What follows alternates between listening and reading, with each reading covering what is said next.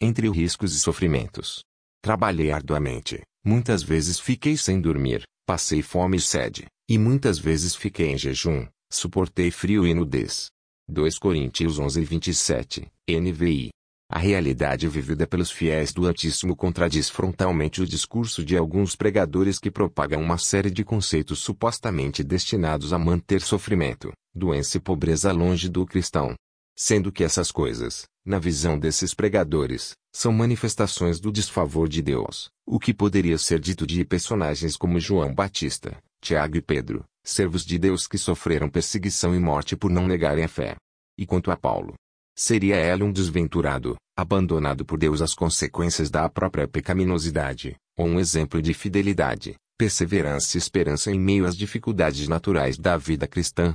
Em 2 Coríntios 11, Paulo responde, de modo contundente, aos críticos que tentavam minar sua influência entre os membros da igreja de Corinto. Com santa ousadia e em tom elevado, mas tendo em vista a glória de Deus, ele não economizou fatos para mostrar a superioridade de seu ministério. Paradoxalmente, foram as dificuldades sofridas que rechearam o argumento do apóstolo direcionado àqueles pretensos mestres. O belíssimo relato de perigos e sofrimentos apresentado por Paulo chama-nos a refletir sobre sua paciência, perseverança, coragem, firme confiança em Deus e alegria mantidas em meio às provações, sem desviar-nos da conscientização de que elas são inevitáveis. A essas virtudes o apóstolo acrescentou o sentimento de utilidade, Além das coisas exteriores, algo que pesa sobre mim diariamente, a preocupação com todas as igrejas. Quem enfraquece, que também eu não enfraqueça. Quem se escandaliza, que eu não me inflame. V. 28, 29. Quando sacudidos pelo vendaval das provas, faz nós bem não nos esquecermos de que outros também sofrem e precisam de nossa solidariedade. Tenhamos sempre em mente que a fé cristã não nos livra de muitas de nossas preocupações, mas, Antes, modifica-lhes a natureza. Elas se tornam a carga do amor.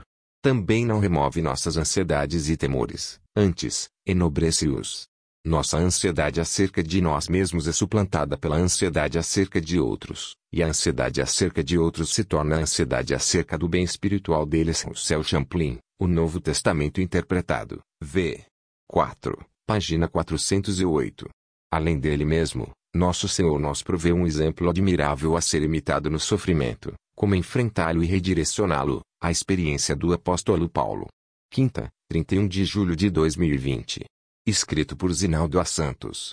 Livro com o título, De Coração a Coração Meditação Diária 2020.